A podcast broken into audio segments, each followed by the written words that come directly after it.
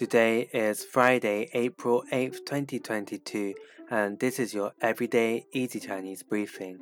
大家好，我是林老师, and in under 5 minutes every weekday, you'll learn a new word and how to use this word correctly in phrases and sentences. Today's word of the day is nian, nian, which means year. Let's practice by making different words, phrases, and sentences with nian.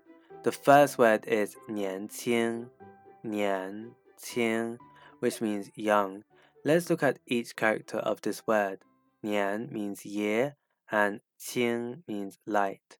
A way of using it in a sentence is 他看起来很年轻。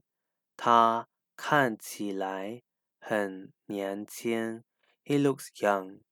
Another word we can create with 年 is 年龄。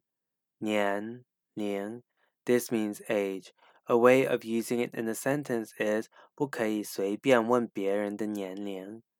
不可以随便问别人的年龄。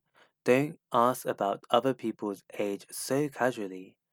Finally, we can create the word 年假,年假, which means annual leave.